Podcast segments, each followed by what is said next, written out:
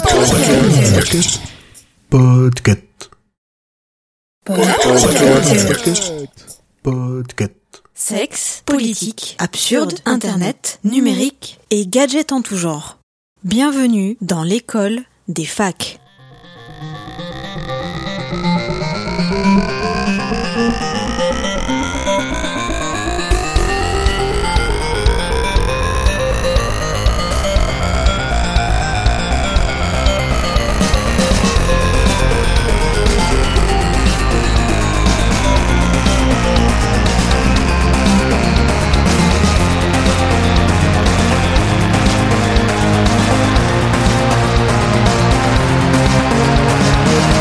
Bonjour, bonsoir et bienvenue dans l'école des facs. Porcherie est un film italo-français réalisé par Pier Paolo Pasolini sorti en 1969 et dont l'histoire se résume à deux histoires sont entrelacées dans, une mon- dans un montage parallèle. Sur l'Etna, à une période inconnue, un jeune homme affamé devient meurtrier et cannibale. Et dans l'Allemagne contemporaine, un jeune homme connaît un étrange amour. Peut-on lui retirer son micro? Moi, je, je vous quitte, j'ai un film à aller regarder. hein. Autour de moi, dans le studio virtuel, nous retrouvons l'équipe au complet avec Audrey. Bonsoir Audrey. Bonsoir. Comment vas-tu? Ah, Ça C'est va bon, elle est là très cette bien. fois-ci Oh oh oh. Maintenant qu'on douce- est plein. oh, La douce voix critiquante, c'est celle de Julien. Bonjour, bonsoir Julien, comment vas-tu? Bonsoir tout le monde J'espère que vous allez bien. À côté de Julien, nous retrouvons Karen. Bonjour Karen, comment vas-tu? Bonjour, bonsoir, ça va très bien. Ensuite, nous avons Kepra. Bonjour Kepra, bonsoir Kepra, comment vas-tu Kepra? Bonjour, bonsoir, euh, très bien, comme un mois d'avril. Nous avons ensuite Simon. Bonjour Simon. Bonjour, vas-tu? bonjour. Le décalage d'horaire avec la Belgique n'est pas si grand, c'est un bonsoir également, mais Ah, je dis bonjour, je dis bonsoir un peu, un peu au hasard, car euh, on peut nous écouter la journée. la on peut nous écouter. Petite pensée à tous ceux qui nous écoutent aux toilettes. Et enfin, sous X. Bonjour, bonsoir sous X, comment vas-tu? Salut à toutes et à tous. Euh, écoute, je, fais une, je fais une prière pour que le Covid tienne encore un petit peu le coup, histoire de, de pouvoir avoir mes examens en contrôle continu. Et une fois cela, cela passé, je, je pourrai euh, courir, me faire vacciner dans les vaccinodromes de toute la France et de Bretagne. Et toi, Émeric De Navarre.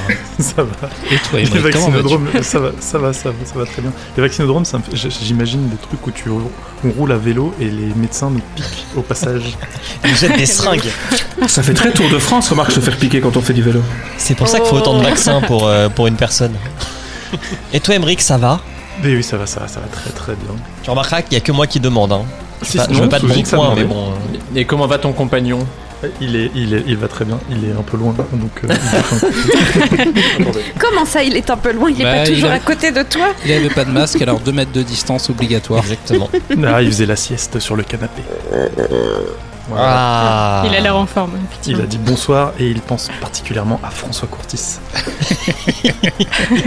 Donc, dans cet épisode, nous avons deux chroniques, l'une de Sous-X et l'une de Simon. Sous-X va nous parler de NFT et Simon va nous parler de messagerie. Lequel des deux veut commencer?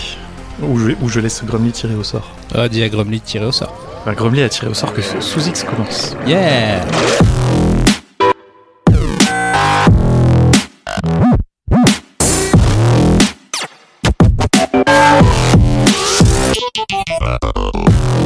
Et Eh bien du coup, je ne vais pas vous parler de NFT.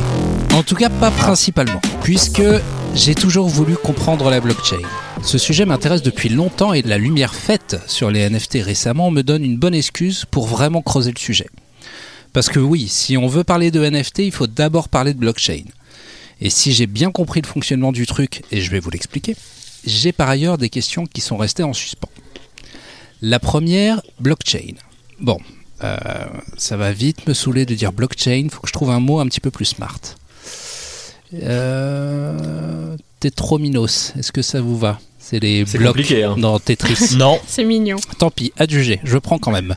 Donc, la première Tetrominos est apparue en 2008 en même temps que le Bitcoin. Son développeur est connu sous le pseudonyme de Satoshi Nakamoto, mais le mystère de sa véritable identité reste jusqu'alors tout entier. Elon Musk. Oui, bien sûr. Satoshi crée donc la Tetrominos afin de pouvoir faire des échanges monétaires sans passer par une autorité de certification tierce.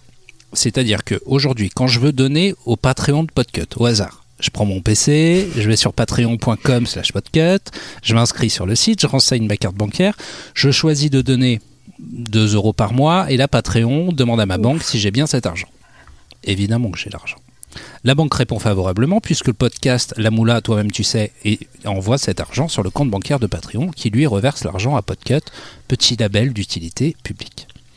On a donc un tiers qui valide et certifie l'échange. Jusque-là, tout le monde sait comment fonctionnent les échanges monétaires. Julien a dû vous l'expliquer bien assez. L'idée derrière, refaire si vous voulez. hein. l'idée derrière la tétrominos, c'est-à-dire c'est de dire que tout le monde a le registre de compte de la monnaie utilisé sur la blockchain. Et donc tout le monde réuni est le tiers de confiance. On part donc d'un truc simple et dictatorial à un mode compliqué mais démocratique. Alors démocratique oui, parce que pour valider un échange, il faut qu'une majorité atteste que les, deux, que les 2 euros que je veux offrir et qui honnêtement ne me servent à rien au quotidien, donnez-les à Podcut, sont bien en ma possession. Et pour rajouter une bonne dose de cyber sécurité, d'ailleurs si vous regardez la définition de cyber, euh, je la trouve complètement pétée. C'est En euh, tout cas, si, si je vois une pub dans ta chronique pour ExpressVPN, euh, j'aurais con- j'aurais considéré que tu as changé sous X. Alors attends, je te donne la définition de cyber. Ça nous dit éléments servant à former des composés en rapport avec le multimédia, Internet, le web. Exemple, cyberculture non féminin, cyberpirate non. Bref, la même définition que digital. Donc, pour sécuriser tout ça, on va chiffrer le registre contenant tout ce que tout le monde possède et échange. Et à chaque fois qu'une page de registre est pleine, on va faire calculer son identifiant unique, appelé aussi hash. Cela va sceller la page, appelée aussi bloc, et on, rem- et on rémunère celui qui a fait le calcul en bitcoin. Est-ce que jusque-là, vous m'avez suivi? Oui. Jusque-là, ça va. Ok, Tu parles des fameux mineurs. exactement. Qui sont pour la plupart majeurs. On a donc. Fun. On a donc plein de blocs chiffrés. Putain, je savais pas qu'on était chez Laurent Ruquier. Ah Personne veut essayer de me m'imiter le rire de Laurent? Non. Ok, allez, on continue. On a donc Philippe Bouvard, mais plein de blocs chiffrés dans lesquels sont écrits ce que vous possédez et avez échangé de manière cybersécure et démocratique. L'intérêt de tout ça, c'est assez simple. On ne laisse pas la banque décider, mais une majorité de geeks idéalistes. Smart, isn't it? Une de mes premières grandes questions a été où est stocké cet historique qui grandit de manière exponentielle? Eh bien, figurez-vous que ça se situe au niveau des nœuds. Les nœuds, ce sont un ensemble de personnes qui ont téléchargé l'intégralité de la Tetrominos. Alors aujourd'hui, euh, la blockchain du Bitcoin, ça représente plus de 200 gigaoctets euh, de données. Multiplié par le nombre de nœuds. Non, c'est pas grand chose. Je pensais que c'était beaucoup plus, mais c'est pas grand chose au final. Donc, le- les gens téléchargent l'intégralité de, de la blockchain et ils, se servent de, et ils servent de relais d'acceptation. En gros, ce sont eux qui ont le droit de vote sur une transaction, uniquement les nœuds. On a donc un registre qui grossit et qui est dupliqué sur autant de nœuds qui existent. Écologiquement, c'est pas ouf, sans compter que les PC qui servent à calculer le hash pour sceller les blocs consomment un max dû au calcul complexe réalisé. Et les individus faisant cela au service d'un idéal démocratique, mon cul, sont appelés des mineurs, comme on l'a dit précédemment. Parce que oui, n'imaginez pas qu'ils payent euh, la facture EDF uniquement pour un idéal économique décentralisé. Non, non, non. Tout travail mérite salaire et le leur est en bitcoin. Une monnaie numérique peu accessible et instable, car spéculative, tout pour plaire à nos deux boursicoteurs que sont Julien et Kepra. Et c'est cette spéculation qui nous amène au NFT. Le token non fongible, c'est un peu comme le dernier livre de Musso à la mode. On le tire à plein d'exemplaires, mais pour peu que vous ayez fait la queue pour une dédicace, cet exemplaire signé le rend unique. Et un NFT, c'est ça. Un certificat attestant du caractère original et unique de tout fichier numérique. Alors oui, les perspectives de spéculation sont là aussi folles, et vous avez dû en vomir des articles pour peu que vous aviez suivi l'actu récemment. Je laisserai donc mes camarades vous faire des exemples qui les ont marqués, ce sera ample- amplement suffisant sur ce sujet. Mais au-delà de l'art certifié, c'est une info supplémentaire qu'on ajoute Tetrominos et qui l'alourdit. Sachant qu'un bloc pour le Bitcoin ne pèse que 1 mégaoctet, cela crée plus de blocs rapidement et on se rapproche donc plus vite de la fin de cette blockchain. Parce que la tétrominose du Bitcoin, elle est finie. Elle finit à 21 millions de Bitcoin, mais on, devrait, on ne devrait miner le dernier qu'en 2140 en suivant le rythme actuel. Et l'expansionnalité, fois- et à chaque fois c'est plus dur. Non, parce que chaque, en fait, la récompense quand, un bloc est validé elle est divisée par deux euh, à intervalles réguliers. Oui, Donc le nombre de fait. bitcoins cadeaux Mm. euh, diminue au fur et à mesure. de moitié à chaque fois. Tout à fait. Et donc, je finirai par une petite anecdote montrant le caractère faillible de la Tetrominos. La blockchain de l'Ethereum, Ethereum, de l'Ethereum, Ethereum. se caractérise par les smart contracts, les CAD. Les non, c'est-à-dire par les smart contracts, c'est-à-dire des contrats numériques automatisés. Genre si un tel fait ça, verse-moi ça. Mais au début de cette chaîne, celle de l'Ethereum, un contrat avait été mal optimisé. Euh, C'était le DAO. Il avait été mal optimisé et quelqu'un a pu se servir dans le coffre. Résultat, la majorité a décidé de rollback sur le casse et prétendre qu'il n'avait jamais eu lieu. Bon, la blockchain a été forquée en deux. Une où l'argent existe encore et une où elle n'existe plus. Ils ont donc pété la règle numéro 1, ne jamais modifier la tétrominos. Et pour ceux que ça intéresserait... Ah bon? Bah, tu, tu, Bah, tu, Mais je développerai après. tu pourras développer tout à fait après. Pour ceux que ça intéresse, euh, j'ai regardé un reportage très intéressant sur Amazon Prime qui s'appelle Cryptopia Bitcoin Blockchain and the Future of Internet par euh, Thor- Thorsten Hoffman. Voilà, où ils en parlent et ils parlent aussi de tout, de tout l'avenir de la, de la blockchain. C'était très intéressant, c'est en anglais uniquement par contre. Donc je vais développer un petit peu sur ta, ta conclusion. euh. Je te prie. Euh, le... Alors déjà, j'ai deux choses à dire. Donc je, développerai un peu plus tard euh, l'histoire de, de rollback.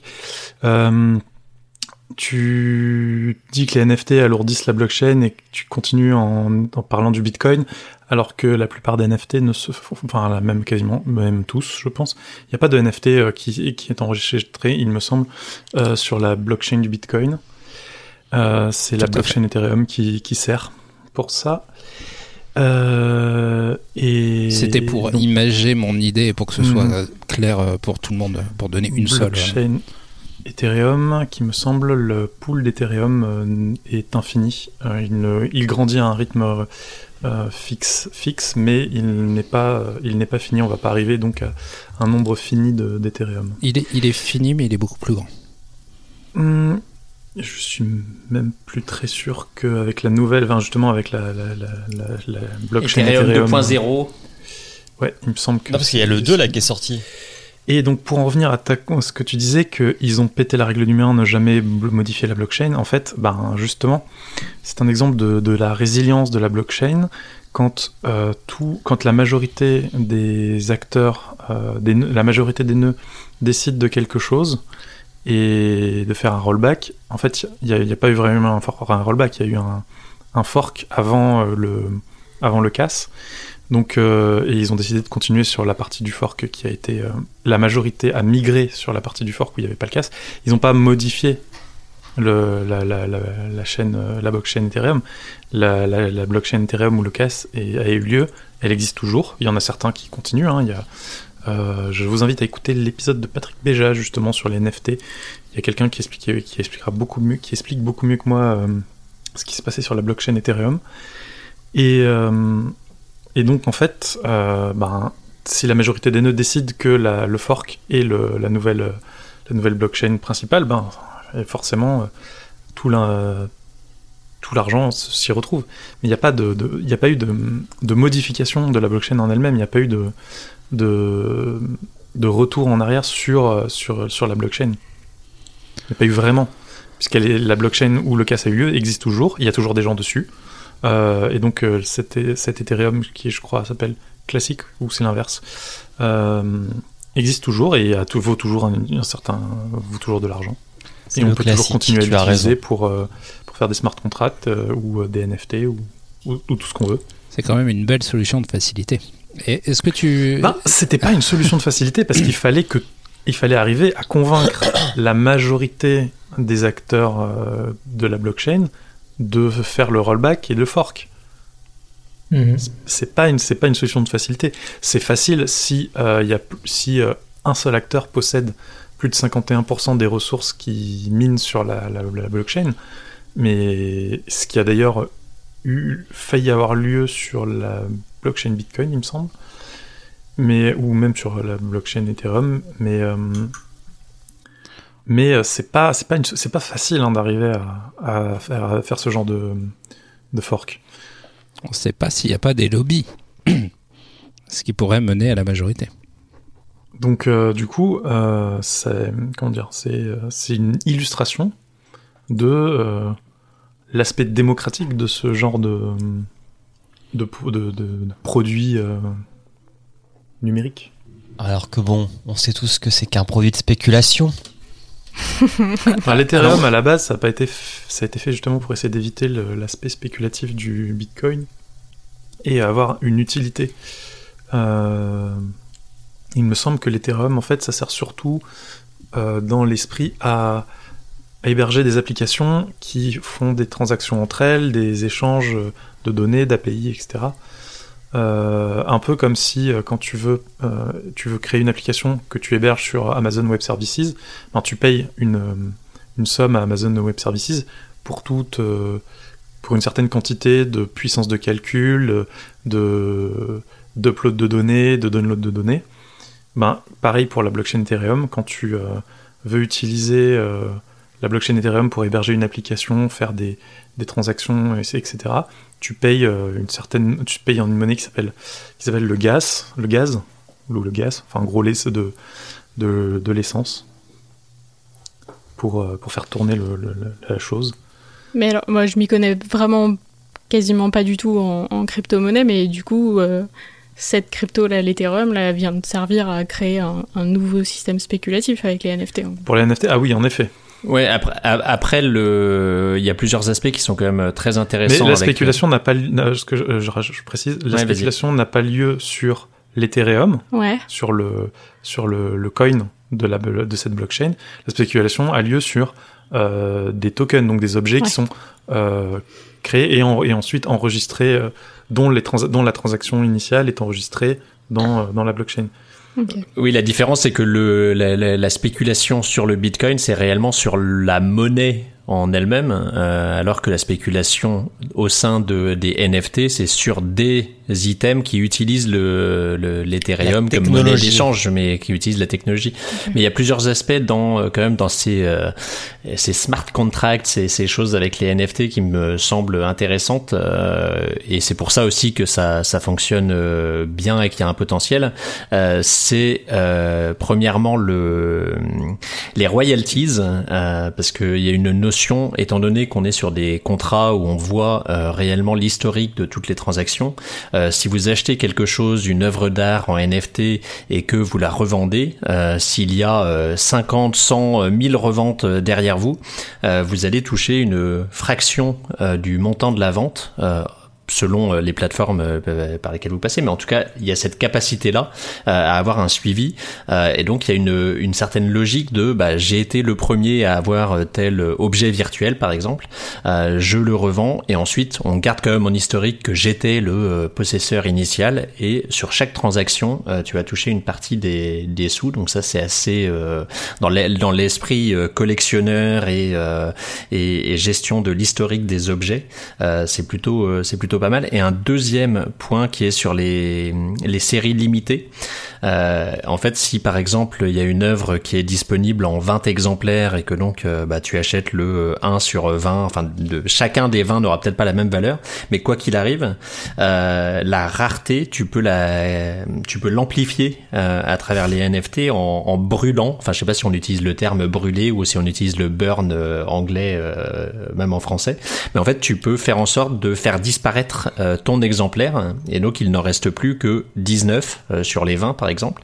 Et en fait, tu es rémunéré aussi pour le fait d'avoir rendu euh, l'objet plus rare. Et je trouve ça assez euh, amusant parce qu'en fait, euh, par euh, le fait que tu fasses passer un objet qui était disponible en 20 exemplaires à 19, euh, bah tu donnes de la valeur euh, aux 19 restants parce que bah, si chacun fait ça et qu'il en reste plus qu'un, bah, celui qui, comme dirait, euh, comme dirait Highlander, il ne peut en rester qu'un. Et bah s'il n'en reste qu'un, euh, celui qui reste, il a vraiment une, une valeur infinie. Et euh, donc je trouve que sur l'aspect collection, c'est enfin et c'est là où c'est compliqué par rapport aux usages majeurs euh, aujourd'hui d'en parler si on si on n'est pas nous non plus. Et je pense que euh, aucun de nous euh, n'est un collectionneur au niveau euh, euh, frénétique et collectionneur qui va dépenser des dizaines et des centaines de milliers d'euros. Donc je je suis pas sûr qu'on soit à même de bien percevoir le truc. Mais c'est pas plus déconnant que les spéculations que tu peux avoir sur des œuvres d'art physiques finalement. Ouais, justement, moi, ça me Moi, sur les.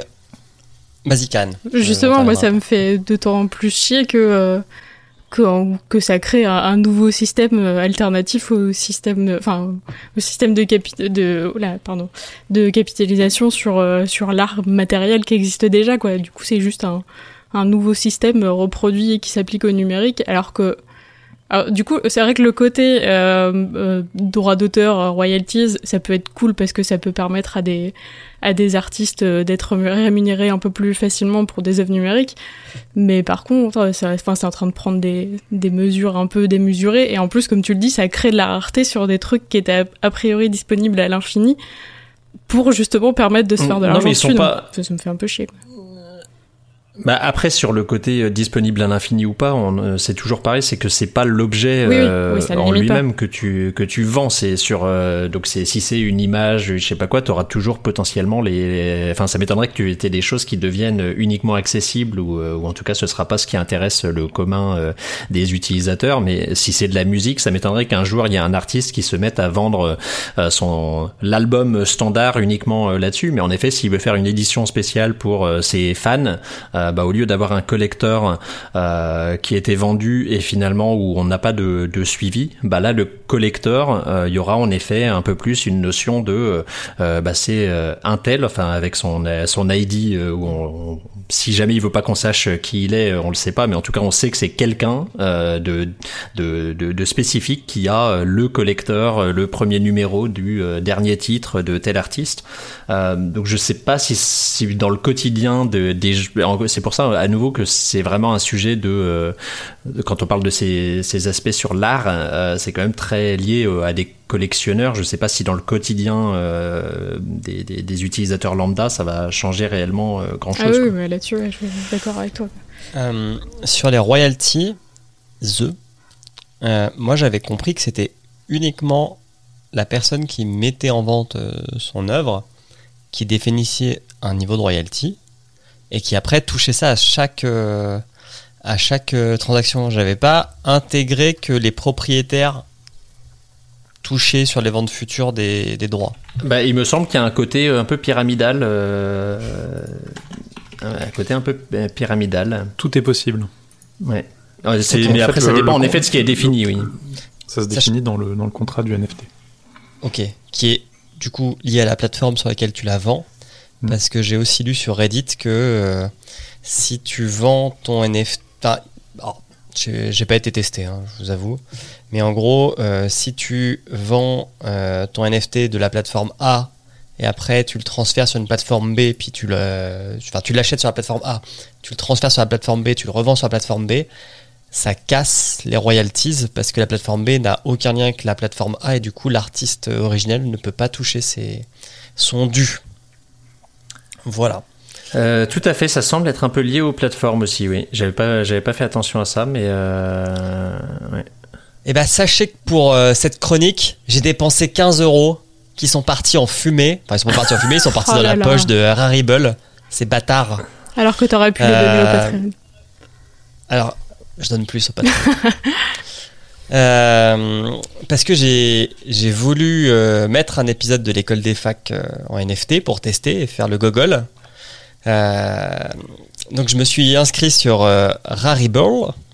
J'ai pris un épisode. alors déjà, il fallait que ce soit un petit épisode parce qu'il y avait des limites de taille pour, pour des MP3, bref. Et puis, la première chose, c'est la plateforme, parce que c'était, c'est pas très clair sur com- comment se rémunère la plateforme. Donc, tu as une première étape où tu décris ton truc, blablabla. Puis la plateforme te dit, bon, bah, en gros, pour euh, que j'enregistre ton truc, euh, c'est euh, tant d'Ethereum. Donc là, je fais, ah, putain, vas-y, alors, faut que j'aille sur Coinbase Wallet, que je mette des Ethereum dessus, que je paye. Alors, le truc, mais galère possible, quoi. Parce que je me demandais pourquoi personne ne l'avait fait. Je sais, parce que c'est chiant. Donc, je passe la première étape. Et puis là, euh, me dit Ouais, ok, nickel. Maintenant, tu vas payer une deuxième fois pour qu'on processe ton truc dans notre boutique. Et c'était genre. Donc, la première fois, c'était 15 balles. Et la deuxième fois, c'était genre 75 balles pour, euh, pour processer parce qu'il y avait plein de demandes, etc. Je fais Mais voilà quoi. Tant pis. Vaut mieux perdre 15 que 90. Donc, euh, je, je, je me demande euh, comment font les, les gens pour retourner dans leurs frais. Parce qu'il y a quand même énormément de NFT en vente. hein. Les, tout le monde s'est donné le mot pour, euh, pour mettre des trucs en vente. Mais je vois pas tant de choses que ça qui dépassent les 100 balles. Quoi. Bah, les autres, ils ont des, des Patreons euh, de labels euh, qui gagnent plus de thunes. Ouais, peut-être. Mais euh, ouais. Mais euh, est-ce et que- ce qui est- qu'il n'y a pas un, un intérêt, genre, euh, pour, euh, pour protéger ton œuvre euh, Pas, je j'ai pas encore euh, capté tous les, toute la portée des NFT. Est-ce que, est que ça. Bah alors ça c'est ça c'est l'autre souci derrière euh, enfin actuel c'est les artistes qui te disent bah oui mais quelqu'un euh, s'il pourrait très bien mettre en vente Bah ouais. euh, mon œuvre euh, sur euh, en NFT euh, comme ça et puis euh, il récupère des sous sur euh, sur enfin tu ouais en effet tu pourrais avoir tout et n'importe quoi qui est vendu par euh, par des, des, des inconnus et bah ça y est ils ont euh, Mais d'ailleurs, ça a remis un peu en place le watermark, non? Parce que les, les graphistes et les photographes ont agrandi un petit peu leur, euh, leur watermark pour éviter que leurs œuvres se Mhm. retrouvent en NFT euh, sur ces euh, plateformes. Et Ouais, mais c'est mais c'est là, c'est là où je, enfin moi je j'ai je vois des, des avis des avis de gens qui euh, se plongent un peu là-dedans euh, et qui qui te disent que euh, bah en effet c'est un peu le ça reste un petit peu le Far West actuellement était comme au début du, du web où tu as plein d'initiatives plein de choses qui sont lancées à droite à gauche. Justement on parlait des, différentes plateformes qui permettent de gérer les les des, NFT les marketplaces etc et bah ça crée cette bulle d'usage où comme tu dis il y a plein de monde qui met des, des, des trucs en vente ça part dans tous les sens. Et euh, dans les choses dont on entend beaucoup parler avec les, les, les choses les, les achetées dans des montants euh, incroyables t'as aussi euh, des, des trucs pas très nets sur euh, sur les intentions derrière avec le je sais pas si vous avez entendu parler des 5000 premiers jours euh, l'œuvre de d'un artiste euh, De dénommé Beeple. Beeple, euh, qui a été acheté 60 euh, enfin je sais pas combien ça fait mais c'était 69 69 millions, Euh, Et surtout, ça a été vendu par Christie's, quoi. Ça a été vendu via Christie's, 69 millions de dollars, un entrepreneur de Singapour qui a une entreprise spécialisée dans la crypto. Donc en fait, vu que dans les médias on en parle beaucoup, Ah, euh, bah, Pour l'instant, voilà. ceux qui lâchent des millions dans, la- dans les NFT, euh, ben, notamment euh, les premières œuvres que Beeple a mis en, en NFT, euh, et puis celle-là qu'il a mis via Christie's. Et je vais m'arrêter de parler en attendant la fin de la sirène. De l'ambulance. Euh, ce sont essentiellement des gens. Mais, Mais putain. Ce sont donc, je dis, c'est fantastique. Je disais donc, ces gens qui lâchent des millions dans, la- dans les NFT, dans les œuvres d'art euh, qui sont tokenisées en NFT, ce sont donc essentiellement des gens qui ont fait fortune dans la crypto-monnaie et qui ne savent pas trop quoi faire de leur, euh, de leur crypto-monnaie. Ils voient, ils voient là un moyen, un peu comme euh, des gens riches qui ne savent pas trop quoi faire de leur argent ou qui préféraient euh, éviter de payer des impôts dessus, un Qui moyen de... des vélos. euh, un moyen de euh, investir euh, leur argent euh, dans quelque chose qui, il l'espère, prendra de la valeur ou au moins la gardera. Et en effet, donc on retrouve pour, dans, parmi les gens qui achètent vraiment, vraiment beaucoup de NFT et, ou, tr- et- et ou très cher euh, que euh, bah, enfin, beaucoup de, de néo-riches euh, dans Alors les qu'il il pourrait acheter une Tesla qui accepte pas tant de Bitcoin. ou euh, maintenant, on va pouvoir payer via PayPal avec des cryptos. C'est triste Ça le arrive. capitalisme quand même, quand t'es obligé de, de créer des nouveaux systèmes pour euh, dépenser ton argent. Que... Alors, après, l'intérêt euh, de, de- des NFT, euh, Beeple en parle dans pas mal de ses, de ses dernières interviews. Euh, je vous invite à aller regarder euh, ou écouter le podcast de Corridor Digital. Ils ont fait plusieurs épisodes de leur, de leur seconde chaîne, Corridor Crew. Euh, dédié à Beeple et au NFT et euh, leur podcast aussi, je me souviens plus exactement du titre. Euh, ils ont fait un podcast de une heure et demie, je crois, euh, en discussion avec Beeple. Et euh, il explique que ben, c'est un moyen pour lui de, de gagner, euh, de, de, vraiment gagner sa vie, parce que pour une fois, euh, les artistes euh, numériques ont un moyen de euh, vendre leurs œuvres euh, et que l'acheteur ait une vraie impression de valeur, parce que beaucoup de gens sceptiques euh, par rapport à NFT ont comme argument, et ça s'entend, euh, mais en fait, t'achètes un JPEG qui a été recopié des millions et des millions de fois partout sur Internet. Et, en fait, c'est justement ça que les NFT, on va dire, permettent de, contrer un petit peu comme, comme réflexion, c'est que ben, t'apportes un certificat d'authenticité. Alors, il pourrait très bien se contenter de euh, faire un certificat papier en disant, ben, tiens, tu possèdes l'original de, de, mon, JPEG, mais euh, les NFT, ça a l'avantage, entre guillemets, euh, de, de parler à beaucoup de, de monde numérique. Plus, on s'affranchit complètement de, de la matérialité. Il y a un truc qui est bien, c'est que les NFT, c'est que tu peux. Quand tu mets en vente ton NFT, tu peux soit mettre. un- C'est un peu comme eBay, quoi. Tu peux soit mettre un prix de départ, soit tu peux dire j'ouvre euh, les enchères pendant euh, tant de temps, et puis bah, je choisirai euh, l'offre qui me plaît. C'est ce qu'a fait notre bon vieux Elon avec son morceau tout pourri qu'il a mis sur je sais plus quelle plateforme avec un GIF et qui avait atteint la modique somme de 2 millions de dollars. Mais il l'a pas, l'a pas vendu. Il a retiré son, son NFT.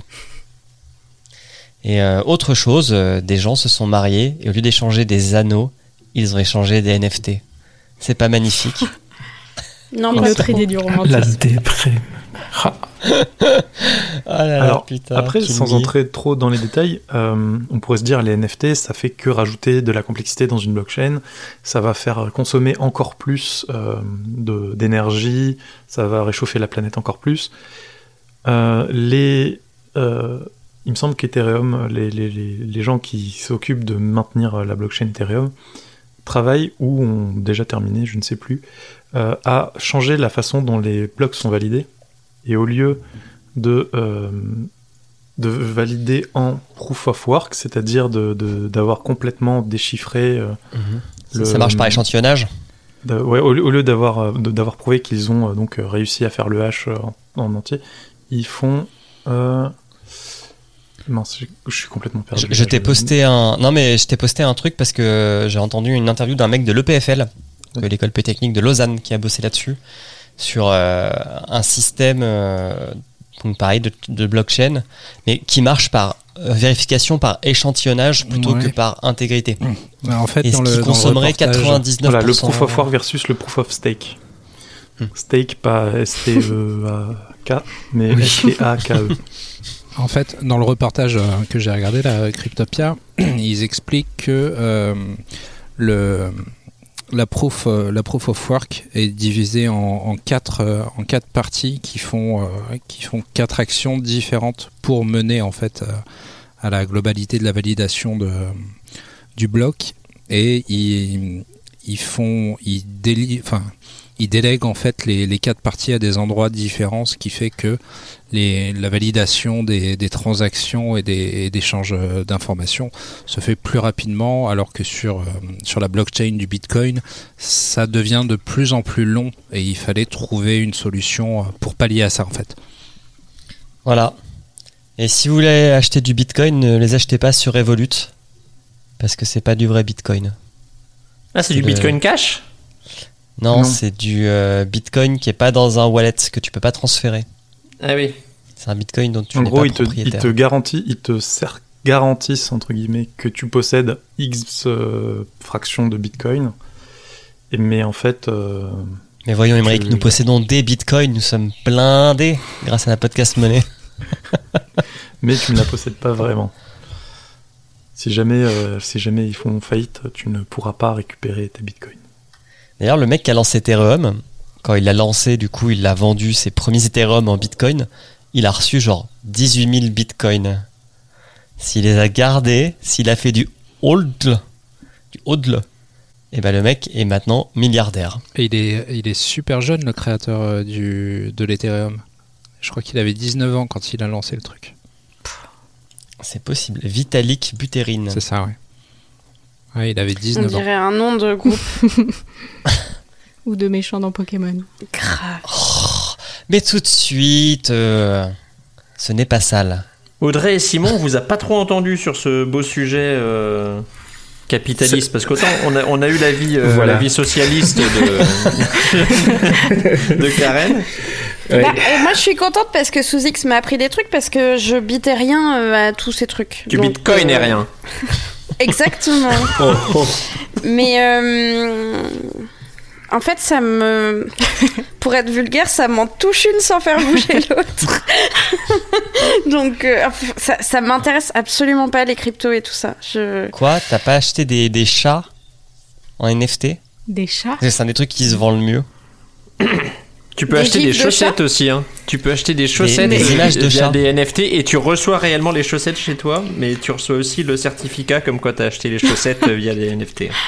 Tu devrais faire ton Waouh. bullet journal en fait en bitcoin ou en. C'est Ethereum. c'est quatre- quatre- euh, en ce moment là, il en reste plus que 15 sur 305 315 et donc la paire de chaussettes est à 81 584 Oh là dollars. là, mais non, non, ouais, ça s'appelle les crypto les crypto kitties.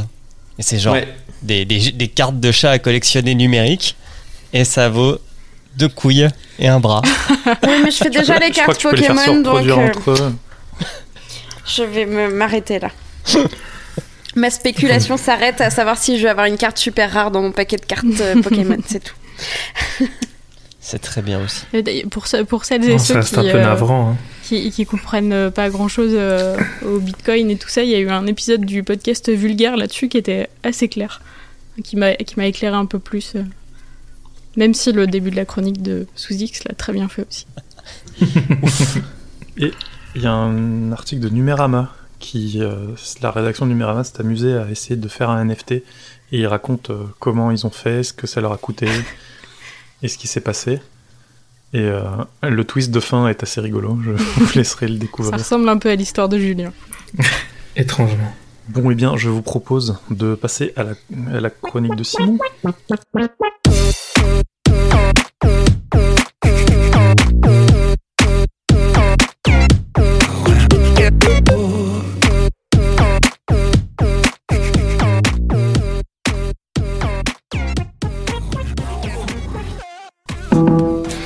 Salut Audrey, je te fais un petit message vocal vite fait. hein. C'est toujours bien plus efficace que de passer par l'écrit. Surtout quand on a un truc un peu long à raconter. Oh non, putain, il recommence. Je suis en train de plancher sur ma chronique là pour l'école des facs justement et je cherche une approche intéressante pour parler des messages vocaux. Parce que comme tu sais, bon, moi j'ai tendance à en faire des tonnes. Et comme je sais que de ton côté, c'est un truc qui te crispe, je me permets, oh ironie, de t'en envoyer euh, quelques-uns pour te demander ton avis. Ah non, non, mais là, faut vraiment qu'il arrête, ça m'énerve, c'est pas possible. Euh, du coup, je comptais essayer d'en faire un truc pas trop factuel, plutôt orienté sur le ressenti, car je pense que c'est la partie la plus intéressante. Mettre en avant ce qu'on peut ressentir, qu'on en soit amateuriste ou détra- détracteuriste.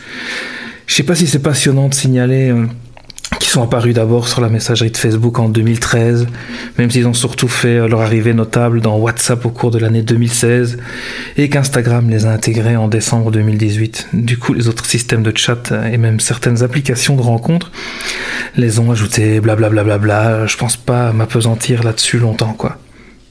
Oui, c'est vrai que quitte à faire un message vocal de 10 minutes, ça serait dommage d'être précis. Je pensais plutôt expliquer que dans mon cas, je trouve ça généralement très pratique pour raconter une histoire un peu longue qu'on aurait tendance à résumer beaucoup plus à l'écrit. On risque de digresser énormément d'ailleurs. hein. Mais, euh, et là je parle toujours de moi, je constate que je vais avoir tendance à les privilégier aussi pour raconter quelque chose de très important pour moi, qui embarque une forte charge émotionnelle, car je ne peux pas trop réfléchir, je veux me laisser porter par mon récit, et si je le fais à l'écrit, j'ai tendance à corriger, simplifier, voire arrondir certains angles, et je trouve que c'est dommage quand on cherche à se confier. Mais j'imagine que tu dois avoir un avis euh, assez différent sur la question si t'apprécies pas ça. Oui, bah oui. En, en fait, euh, le truc, c'est que l'époque des marchés parlés dans le podcast, c'était sympa en 2012, mais on, on est un peu passé à autre chose, malheureusement. Et du coup, euh, j'ai vraiment hâte de donner mon avis sur cette chronique quand tu auras fini de me spammer de messages vocaux. On va se faire bâcher sur les podcasts de marché parlé là. Je te laisse, euh, je finis d'écrire ça rapidement pour l'enregistrement. Je suis grave à la bourre, mais j'ai vraiment hâte d'avoir les retours et positions de l'équipe là-dessus. Alors, il est probable, euh, cher auditoris, que cette chronique t'ait spontanément placée dans un camp symbolique. Avez-vous hoché de la tête en mode Ah, je le comprends trop bien, les messages vocaux ont changé ma vie Ou hurlé Mais fous-lui la paix avec tes messages, c'est stressant à la fin Alors, euh, si comme moi vous êtes accro aux messages vocaux, N'oubliez pas malgré tout quelques règles d'usage pour que tout le monde le vive bien. Par exemple, avant de commencer à en envoyer, la première fois, vérifiez que votre interlocutrice est consentante. Veillez également à préciser que vous en envoyez quelques-uns avec le consentement précité. Vous n'en attendez pas obligatoirement la réciproque en retour. Et assurez-vous régulièrement également que le moment n'est pas inapproprié. Écouter les messages vocaux en faisant ses courses ou devant un film, c'est pas toujours possible. Donc encore une fois, assurez-vous que vous n'allez pas déranger la personne que vous contactez et que vous ne lui imposez rien. Mais je serais curieux d'entendre les remarques et positions de mes camarades sur la question. En amoureux des voix que je suis, pour ma part, je suis acquis à la cause des messages vocaux. Je les considère comme souvent bien plus clairs que les messages, car chargés, que les messages écrits, car chargés d'émotions et signaux dans le ton de la voix, là où des smileys peuvent parfois être assez obscurs. Et entendre un rire en retour plutôt qu'un lire un lol m'engagera toujours bien plus dans la conversation. Mais avant de me faire défoncer par certains et certaines de mes camarades dans leur retour, je voulais vous partager un gros point noir au tableau de mon enthousiasme. Ces messages vocaux ont un impact non négligeable sur l'environnement, car comme nous venons d'en parler avec euh, la magnifique chronique de sous-succès sur la blockchain, stocker et faire transiter de l'audio plutôt que du texte a évidemment un impact énergétique indéniable. Et dans une démarche de sobriété énergétique, je mets de plus en plus mon appétence pour les douze voix de mes proches en compétition avec ma petite voix écologique qui fait la moue au fond de mon crâne. Alors la solution viendra peut-être de là, que cette petite voix parle assez fort pour qu'Audrey n'ait plus à entendre la mienne. Hello la team école des facs, euh, je vous fais un petit vocal vite fait pour vous déposer ma chronique et j'attends vos retours avec impatience. Mais stop, Merci. Il est relou Merci. arrêtez avec vos messages vocaux. Allez, boomers. En fait, l'effet de ta l'effet de ta chronique a très bien fonctionné parce qu'avec ton tout doom, ça m'a crispé euh, tout le long. Ça va Audrey Ça en mettra C'était réussi. hein. Je suis stressé pour le mois à venir. Alors qui veut commencer? En fait, euh, ça m'a fait rire quand tu as dit entendre en réponse un, un rire plutôt qu'un lol à l'écrit, euh, ça, ça, me, ça me plaît plus. Parce que moi, j'étais en mode, mais je rigole jamais à voix haute quand je reçois des messages drôles. Genre, moi, je suis juste en mode. haha. du coup, genre, je me dis, mais putain, si je faisais que ça, je biderais à 100% des cas, ce serait l'horreur. Genre, mon ego en prendrait un coup à chaque, à chaque blague, quoi. Mais euh, moi, j'ai, Simon a, bien fait. euh, je déteste les messages vocaux. Je, je- je déteste aussi les messages sur mon répondeur téléphonique. Je, je- je préfère un petit SMS qui m'explique vite fait ou qui me dit juste Audrey, besoin d'un truc, rappelle-moi, plutôt que, que juste un message vocal. Ça me. Ah, et j'ai quasiment aucun de mes potes qui fait ça parce qu'ils savent tous que je, je n'aime pas ça. Si vous écoutez ça, c'est pas la peine de m'en envoyer pour euh, me faire chier. hein. Ce n'est pas un appel au message vocal, s'il vous plaît. Et euh, à- niveau, niveau appel en direct, ça, ça te pose pas de problème Euh, par ça me dérange beaucoup moins parce que Mhm. euh, c'est comme un, un rendez-vous que tu as pris. Tu sais Mhm. que euh, tu vas appeler telle personne pour raconter ta vie ou pour euh, parler d'un truc de boulot ou quoi. C'est euh, euh, on s'appelle euh, déjà ça peut être on s'appelle maintenant et au moins comme ça c'est fait tout de suite ou mais au moins c'est consentant des deux parties Euh, Ou si tu reçois un appel, tu peux très bien le le décliner et pas, et pas décrocher. en plus ouais aussi aussi Eh ben, justement, ça qui est assez étonnant, c'est que de mon côté, l'appel téléphonique est une chose qui me stresse, me crispe au plus haut point. Quelqu'un qui me téléphone sans que ce soit prévu, peu importe qui c'est, je raccroche en fait. C'est hors de question. Je, déteste qu'on m'appelle sans m'avoir prévenu. Et c'est, je pense, justement quelque chose que j'apprécie dans le message vocal. C'est que tu le, c'est le bon compromis en fait entre l'émotionnel de la voix que tu peux avoir dans un appel et en même temps la non-intrusivité parce que tu envoies le message vocal et la personne, bah, si tu mets pas, enfin si t'envoies pas un message vocal en, en entendant une réponse urgente, la personne, de nouveau quand on est dans une euh, dans un cas où la personne est d'accord d'en recevoir, etc. On ne les envoie pas des gens qui n'en veulent pas. Mais si tu as, une relation comme ça par message vocal avec quelqu'un, bah, tu sais qu'elle va pouvoir l'écouter quand elle l'a envie, que tu vas pas la déranger pendant qu'elle fait ses courses en lui téléphonant, que tu vas pendant qu'elle est au volant, pendant qu'elle est en train de regarder euh, un film justement, tu lui téléphones, elle doit tout mettre en pause pour pouvoir répondre au téléphone. Bah, je trouve qu'il y a un côté beaucoup plus intrusif dans la vie par rapport à un appel téléphonique que ce que je peux ressentir avec un, un message vocal. Quand si je vois un message vocal pendant que je suis en train de faire mes courses, bah, je vais l'écouter quand, quand je sortirai du magasin, c'est pas grave, je me sens moins oppressé par, euh, par le message vocal. Et ce qui est assez étonnant parce que la majorité des gens ont plutôt justement le, le ressenti inverse, donc ça, ça m'intrigue toujours. Alors, moi, vous me connaissez, je ne juge pas. Mais, tu es le jugement, c'est différent. C'est ton personnage. mais euh, je trouve que tous les gens qui m'envoient des messages vocaux sont les gens les moins structurés de la Terre. Je ne comprends pas leurs messages vocaux, ça part dans tous les sens. Et après, moi je suis à l'écrit parce que je préfère l'écrit vu que j'aime l'ordre et les choses carrées. Et je suis là, je dois les réécouter trois fois pour savoir à quoi je dois répondre en fait. Parce qu'il est parti sur un truc, puis après il est parti sur autre chose. Puis, puis au final, il sait plus ce qu'il voulait me dire. Et je trouve ça très chiant. Et je trouve ça très intrusif aussi. Je... Mais alors moi, autant vous m'appelez que vous m'envoyez des messages vocaux, j'aime pas ça. hein. Je, je, je, je préfère l'écrit. C'est c'est beaucoup plus euh, simple et pour moi à, à- comment dire à gérer. Donc je suis Tim Audrey. Ok. Euh, moi, c'est avec Timoré, c'est différent.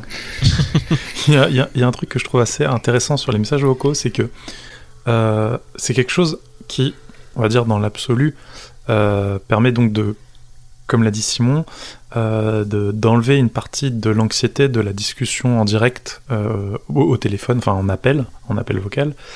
Euh, et pourtant, chez certaines personnes, ça amène un stress qui le prennent un petit peu comme une intrusion et comment dire, une sorte. Y a, je me demande si ça vient pas de du fait que quand tu reçois un message vocal, ben t'es pas forcément immédiatement dans le, bon setup pour le, enfin le- la bonne si- si- condition pour l'écouter. Tu n'as pas forcément d'écouteurs, euh, tu te retrouves peut-être au milieu de plein de personnes et tu as pas envie d'écouter un message vocal euh, qui, a- qui et de le faire partager à tout le monde. Euh, et je me demande si justement ça quelque chose qui était censé euh, enlever du stress se retrouve pas justement euh, un, ajout de stress en fait. euh. Je pense que tu es carrément dans le vrai, et c'est pour ça que, à part des personnes avec qui je. J'ai des personnes avec qui j'envoie une centaine de messages vocaux tous les soirs. Ah, mais tu communique es comme ça. Parce que c'est notre moyen, c'est notre moyen de communication, tu vois, et, euh, et ça marche super bien. Mais tu sais que tu déranges pas cette personne-là, et avec cette personne-là, si on, à un moment donné, on va se dire, ouais, là, je peux pas écouter tes vocaux, donc ça sert à rien d'en envoyer, on passe en textuel. Toi, on est dans la démarche inverse, mais avec la majorité des gens, si j'ai besoin de raconter une histoire assez longue, ben, je vais plutôt dire, euh, là, je dois te raconter un truc un peu long, est-ce que je peux t'envoyer un vocal, ça va aller plus vite. Et j'attends que la personne me dise oui ou non avant de me lancer dans un vocal. Quand tu Pour justement éviter la crispation. des centaines par soir, c'est avec la même personne C'est avec la même personne, ouais. C'est comme, bah, comme D'accord. tu chatterais toute la soirée par euh, écrit. Bah, nous, on ouais, s'envoie des messages alors- vocaux de 30 secondes, quoi. Dans ce cas-là, pourquoi pas se mettre en appel vocal et se parler? Ah, mais c'est moins Parce que engageant. si t'es en app, c'est moins engageant. Si je suis en train de jouer Mhm. euh, à un jeu vidéo en même temps, bah, je peux juste mettre sur pause, envoyer un petit message vocal, puis recommencer à jouer. Si je suis en train de téléphoner à quelqu'un, je vais pas continuer à jouer à Assassin's Creed tout en étant au téléphone avec quelqu'un. Je vais rester concentré dans la conversation, en pourquoi fait. pas Et, tu peux Ah. mener plusieurs conversations en Maintenant, même tu as temps. des dialogues. S'il y a une cinématique qui se lance dans mon jeu, ben, je, peux, je peux finir ma cinématique avant d'écouter le message et de répondre. Si tu au, au téléphone, tu peux pas jouer à un jeu qui va impliquer d'avoir une écoute active de ce que tu as à l'écran, par exemple. Donc tu as vraiment une, une contrainte de passer en appel vocal, en appel, euh, un appel téléphonique normal. Et le textuel, ben, ça va être aussi, ça va t'obliger à euh, complètement tout lâcher. Si tu commencer à taper un long message, euh, te sortir un petit peu de l'ambiance, alors qu'un vocal de, de quelques secondes peut être beaucoup plus efficace. Moi, je suis, je suis un peu plus euh, team, euh, team Simon, oui. du coup. Et pourtant, moi-même, j'en envoie pas. Mais, euh, mais j'y ai été un peu convertie parce qu'il y a quelques rares personnes dans mon entourage qui m'en envoyaient. Et genre, ma nièce et des collègues que je vois quasiment plus parce que on ne travaille plus côte à côte. Et, euh, et du coup, il y, a- il y a exactement ce que disait Simon, ce truc euh, bah, beaucoup plus humain, beaucoup plus émotionnel. Et euh, après, par contre, je trouve que c'est effectivement adapté à de la discussion euh, légère, quoi. Si, euh, si c'est pour faire un brainstorming ou se, euh, se communiquer des infos importantes, ça va être chiant parce que tu peux pas retrouver les infos rapidement. Effectivement, ça risque d'être un peu moins structuré parce que tu débites ce que tu as en tête sans trop réfléchir. Du coup, enfin, je me dis que c'est c'est approprié à certains trucs, mais que mais pas à tout, quoi.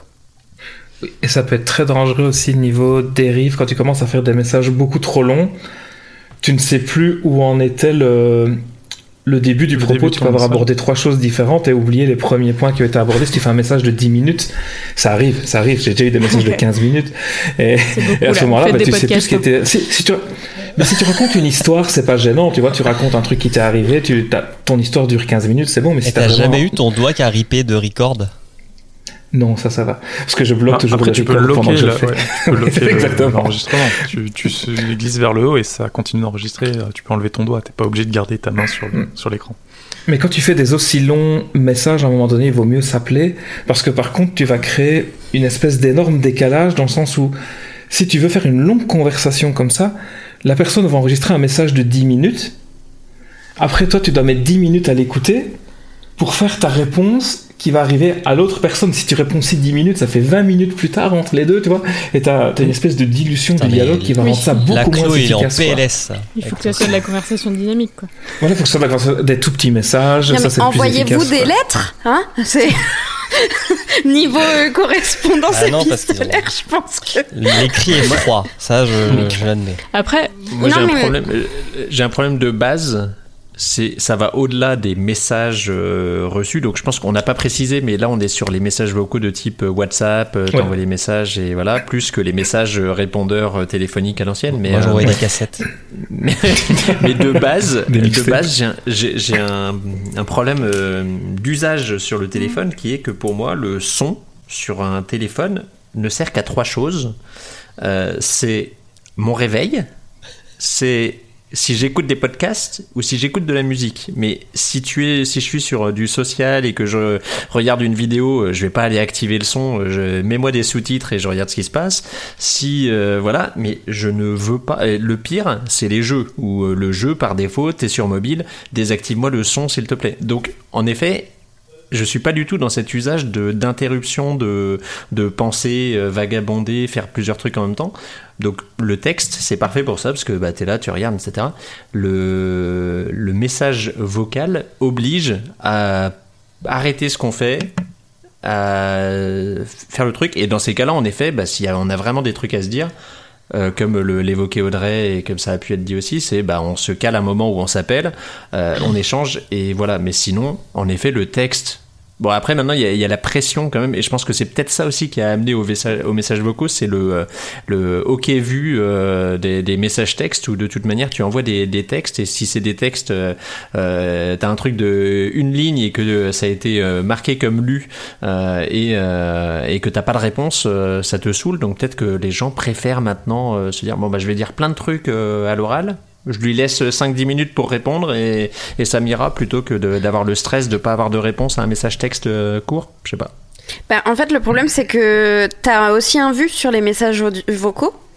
Ouais, mais peut-être que tu as moins d'attentes. Je sais pas, Simon, si tu as des attentes de- d'avoir une réponse euh, dans la seconde aussi rapidement que si c'était un message texte? Est-ce que Ah non, non. Il y a des personnes euh, à qui je sais que je peux envoyer un, même un vocal. euh, moi, euh, très tard le soir, je sais que la personne est couchée, je vais envoyer un message vocal, je sais qu'elle va l'écouter le lendemain matin et je m'en fous parce que j'avais envie de partager un truc qui méritait d'être partagé niveau vocal parce qu'il y a de l'émotion, il y, a une charge dedans que je veux transmettre autrement que par l'écrit. Et la personne l'écoute quand elle veut. De nouveau, il n'y a pas d'impératif, quoi. comme quand on envoie un message tard le soir à quelqu'un euh, sur, euh, je sais pas, sur WhatsApp, et tu ne t'attends pas si la personne est partie se coucher, la personne est partie se coucher, ben, c'est exactement la même chose. Remettons les choses au clair aussi là-dessus. C'est pas parce que t'es connecté sur un site internet ou que t'as ta petite pastille qui est allumée ou je sais pas quoi, ou que tu as un- vu un message que tu es obligé d'y répondre dans la minute, que ce Bah soit un message jamais. audio ou un message Ah, écrit. mais oui. Ça, ça m'insupporte les gens qui sont euh, très demandeurs Bah oui, et, oui. et trop sur le taquet de dire putain elle a vu, elle m'a pas répondu, euh, vas-y machin. On a des vies en dehors du téléphone. Genre- non mais parce qu'on est Oui. tout le temps quasiment tout le temps connecté, quasiment tout le temps marqué comme connecté sur la plupart des applis, sauf si on les désactive euh, manuellement. Ça veut pas dire qu'on est disponible. hein. Enfin, genre euh, moi, j'ai des messages tout le long de la journée. Je suis au boulot. De temps en temps, je prends une petite pause, je réponds à un truc ou deux si j'ai le temps. Mais genre la plupart du temps, je m'en occupe plus tard ou le lendemain. Ces ou- jeunes qui se veulent multitâches et qui sont même pas capables de faire trois trucs à la fois. mais, mais du non coup, mais euh, euh, alors. euh, enfin, du coup, c'est c'est, de- t'as- enfin, toi-même, tu te dis que euh, t'es pas obligé de répondre tout de suite aux messages que tu re- que tu reçois, mais par contre, ça te stresse quand même de recevoir des, des vocaux, alors que t'es pas obligé de les écouter tout de Bah. suite ni d'y répondre. Oui, ça je suis d'accord, mais parce que le, pour moi, euh, je pense que c'est parce que le message vocal il est plus intrusif et c'est sûrement une idée fausse que j'ai en tête, mais c'est un peu. euh, C'est le fait que ce soit La- vocal? Ouais, la personne qui m'envoie un message vocal, elle a, si elle a pris le temps d'en. je- Enfin, moi je culpabilise plus. sera plus de pas, à ghoster. euh, répondre et tout. Ouais, exactement. Ah, Parce que c'est plus humain et que, c'est- que la personne a un peu plus Parce- donné d'elle. quoi. En fait, ouais, c'est vraiment parce que je pense que la personne a fait un. Pour moi, c'est un plus gros effort de, fa- de faire un message vocal que de taper un petit truc, alors que des fois, c'est pas du tout le cas, hein, selon ce qui est raconté. Et du coup, je culpabilise plus de pas euh, répondre aussitôt. Bah, Après, euh, enfin, oui. Et En, en vrai, je comprends aussi parce que du coup, euh, au départ, euh, les, les vocaux que je recevais, ça me saoulait. Et, euh, et là, depuis, euh, bah, depuis un an que j'ai moins de contacts sociaux, d'échanges vocaux en direct, et ben, je trouve ça un peu cool d'en recevoir de temps en temps. Alors après, je suis pas celle qu'on reçoit le plus, quoi, mais, euh, ouais, mais ouais. je pense que cette question ouais, de, de disponibilité, ça joue aussi sur, Mm. sur le fait que ce soit agréable ou non d'en recevoir, quoi. Quand Oui. tu dis pas le plus, c'est sur une échelle de 0 à Simon, c'est-à-dire t'en reçois 50 par soir ou... Oula, non, je suis, loin, je suis très très très loin. Les seuls messages vocaux, les seuls messages vocaux que j'accepte, c'est ceux de, de Siri. Quand t'as des AirPods, il te lit les messages textes. Et ça, c'est bien. Il abaisse ce que t'es en train d'écouter. Il a une petite voix suave qui te lit le message et après il te remet ce que tu es en train d'écouter. Ouais, ça, ça me va, ça, ça me va, ça, je, je, je tolère. Oui, les messages, même, même un Google Maps qui, euh, qui met en pause ou qui abaisse ce que tu fais, qui te fait euh, euh, attention, euh, Voilà. trafic perturbé. Hop. On est des hommes. la prochaine intersection, continuez tous droit. On est des hommes, Oui, non, mais on a ça, besoin de douceur dans nos interactions. j'ai mis alerte uniquement sur euh, mon Google Maps la, la plupart du temps, donc je, je, je n'ai pas En fait, euh, le- droit au tous droit. Tous droit qui est parfois tout droit. hein. Il, faut- il faudrait qu'on en reparle une fois, mais euh, je ne sais pas pourquoi. Le, le problème, c'est que vos amis sont pas doux et ont des pensées désorganisées et disent n'importe quoi. Voilà. Le problème, c'est vos amis, c'est pas les messages vocaux. Euh, moi, j'ai une question pour les adeptes de la... des messages vocaux, et puis après, j'aimerais bien entendre sous X euh, sur, sur ce sujet. Euh, Est-ce que ça vous arrive, quand vous faites vos messages, d'utiliser la fonction répondre et donc d'avoir des conversations avec une personne via messages vocaux, mais qui s'entrecroisent parce que vous avez répondu à un de ces messages, mais entre-temps, cette personne vous a envoyé un message qui Ah. répondait à un autre de vos messages? Est-ce que ça vous arrive d'avoir des conversations, en fait, on va dire plusieurs conversations en parallèle avec la même personne? Comme à l'écrit, oui. Ça arrive aussi. Ça m'arrive d'avoir plusieurs conversations, enfin plusieurs sujets qui sont en train de se, se chevaucher et toujours essayer de bien garder avec quelle réponse euh, va le message que tu es en train de faire. Mais si ça arrive aussi, euh, ça arrive fréquemment. Surtout que bah, justement avec des durées d'enregistrement de 10 minutes, euh, parfois, bon, c'est rare. hein. Quand je dis 10 minutes, généralement on tourne plutôt autour de la minute, euh, minute de message, 2 minutes maximum. Mais sur un délai même aussi court, tu peux quand même parfois avoir des, des propos qui se chevauchent. Donc oui, ça arrive évidemment. J'ai une autre question, mais je la garderai après. Peut-être que Sous X, t'as quelque chose à dire? Oui. Euh, je, vous écoute, je vous écoute tous et euh, je pense que Karen se rapproche le, plus de, ce que je pense. Le, problème, le problème qu'amène ce type de message, c'est que ça humanise le numérique. Donc vous le dites bien, Julien et, et Ketra, c'est-à-dire qu'on accepte. bah, euh, mais je, je pense que le- les gens qui ont un souci avec ça, je, je pense que, que, que ça vient de là. On, on accepte que, que Google ou que Siri nous répondent avec leur voix déshumanisée.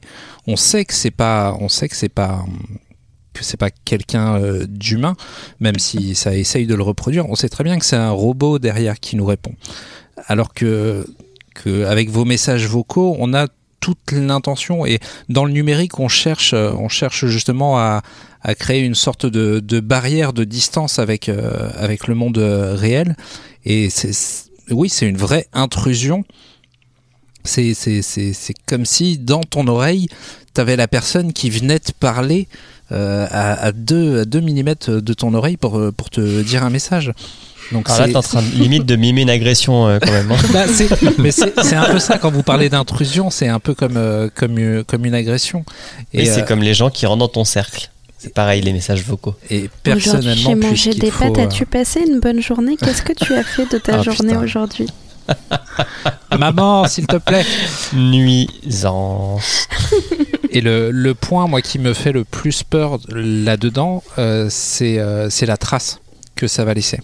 Si, jamais c'est une mauvaise nouvelle, si jamais c'est quelqu'un qui veut t'agresser, c'est quelque chose que tu vas pouvoir garder et te, te repasser en boucle et te faire encore plus de mal. Donc je, je, suis, je suis contre euh, Tu ce genre de choses. Je veux dire, comme les gens qui être aussi- conservent les SMS de leur ex depuis 10 ans, euh, qui peuvent aller lire régulièrement sur leur téléphone, non, ça, ça change rien, ça. Qui peuvent en faire du papier Oui, mais toilette. tu, tu- tu- si tu veux, dans un SMS, dans un SMS, tu as toute la barrière du numérique qui, qui rentre en compte.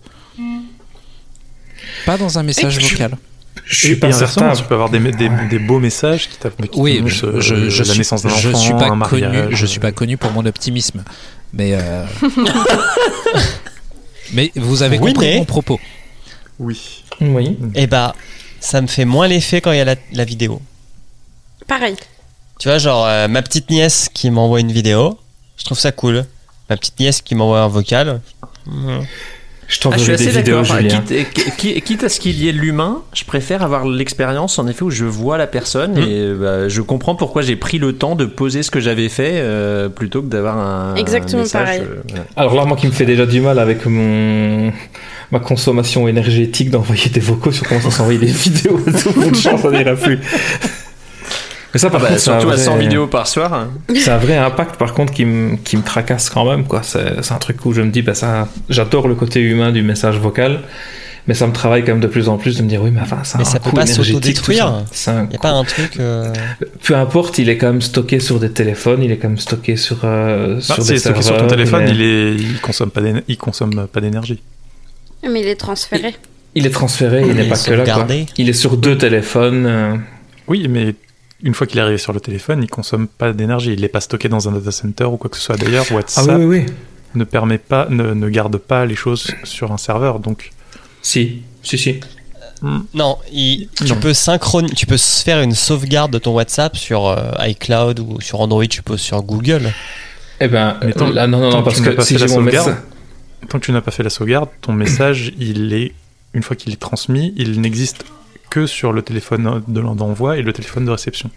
C'est faux, parce que euh, j'utilise WhatsApp sur l'application euh, Windows qui se synchronise avec ton téléphone, mais je peux écouter mes messages depuis mon ordinateur. Donc ils sont disponibles sur tout appareil qui va l'ouvrir. Si je l'ouvre sur mon MacBook du boulot, ça va être pareil. Ah, le message, je vais pouvoir l'écouter à cet avec le, ton le- téléphone. le message n'est pas stocké sur un serveur, il, doit, il faut que ton téléphone soit connecté. Si ton téléphone n'est pas connecté, pour, euh, WhatsApp ne pourra pas, la, la version web ou la ver- ou l'application ne pourra pas, euh, l'application ordi ne pourra pas récupérer le message.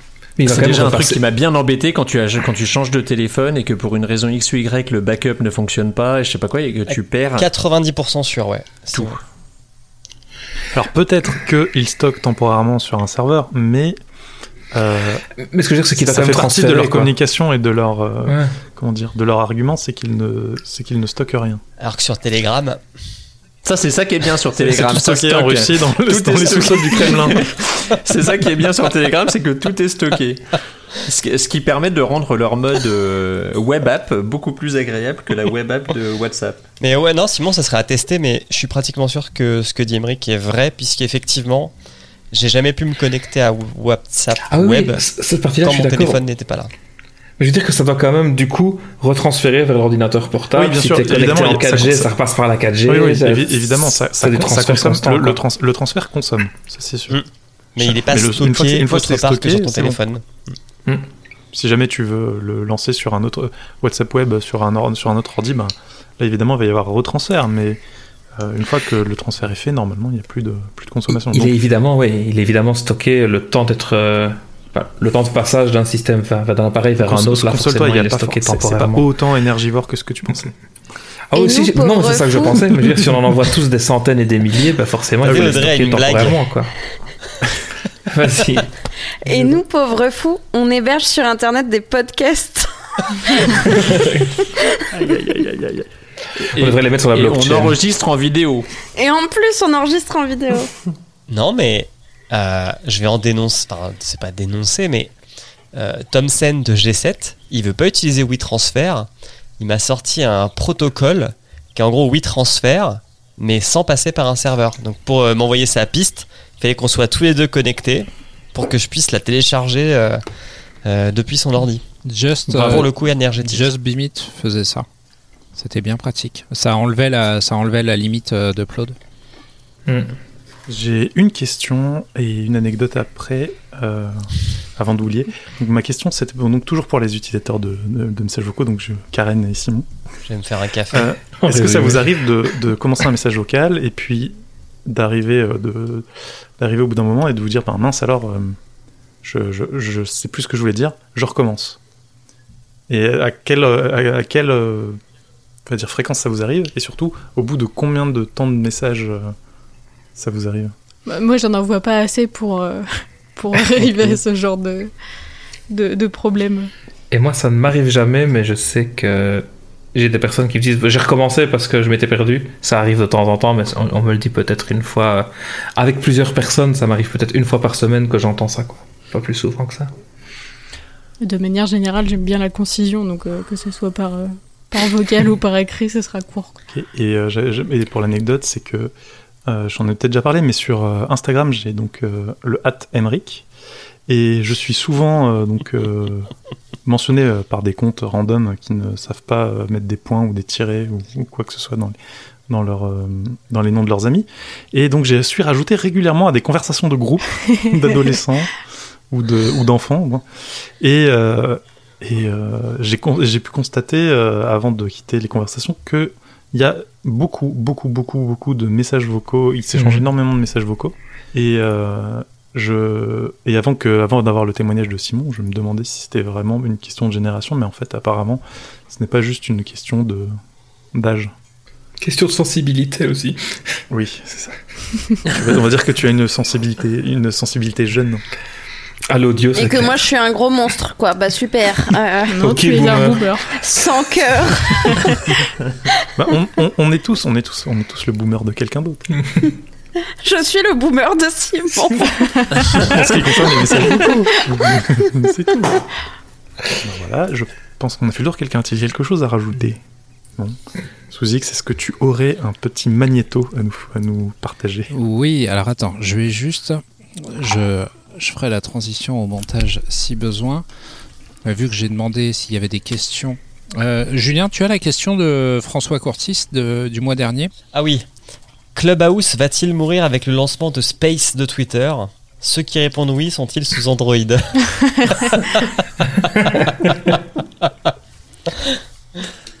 Euh, Non, j'allais dire c'est pas toi Emric, mais non toi Emric, tu es euh, un VRP de stéréo. Alors oui, bah, oui et non, parce qu'en fait, euh, j'écoute, j'utilise quasiment pas l'appli. Euh, je, je trouve que les conversations qui ont lieu sur Stéréo sont encore moins intéressantes que celles qui ont lieu sur Clubhouse. Ah. Euh, Et donc, et donc je ne l'utilise pas. Par contre, ça me saoule que les gens disent ah Clubhouse c'est élitiste machin, euh, gna, gna, gna. alors que il y a une solution qui existe. autant Et tous autant ces gens-là. Ont des Plutôt que se Android. plaindre que Clubhouse est élitiste et qu'on ne peut pas y aller, euh, utilisons, utilisons Stéréo. Alors que s'ils achetaient un iPhone reconditionné, ils pourraient être sur Clubhouse. Ça ne tient Et, qu'à eux. euh, et bientôt, Discord proposera un système similaire. Et LinkedIn aussi, je crois. Si ça se fait avant le rachat par Microsoft. Ah, LinkedIn Ouais. aussi. C'est vrai. C'est vrai. Donc Microsoft est déjà dans le, le game. Mais sur pas pour ça qu'ils vont racheter LinkedIn, Discord. ça va être l'enfer. Euh, j'ai- J'ai hâte. Bah, euh, je sais pas qui, Euh, qui c'est- regarde les stories euh, sur Alors, LinkedIn. hein. Je voudrais pas, je voudrais pas être oiseau de mauvaise augure, mais Clubhouse, euh, enfin, le, le nom des rooms que je vois passer sur, sur en, en, en notif, ça, ça ressemble vraiment très très fortement à de la branlette intellectuelle. de LinkedIn. Ouais, ouais.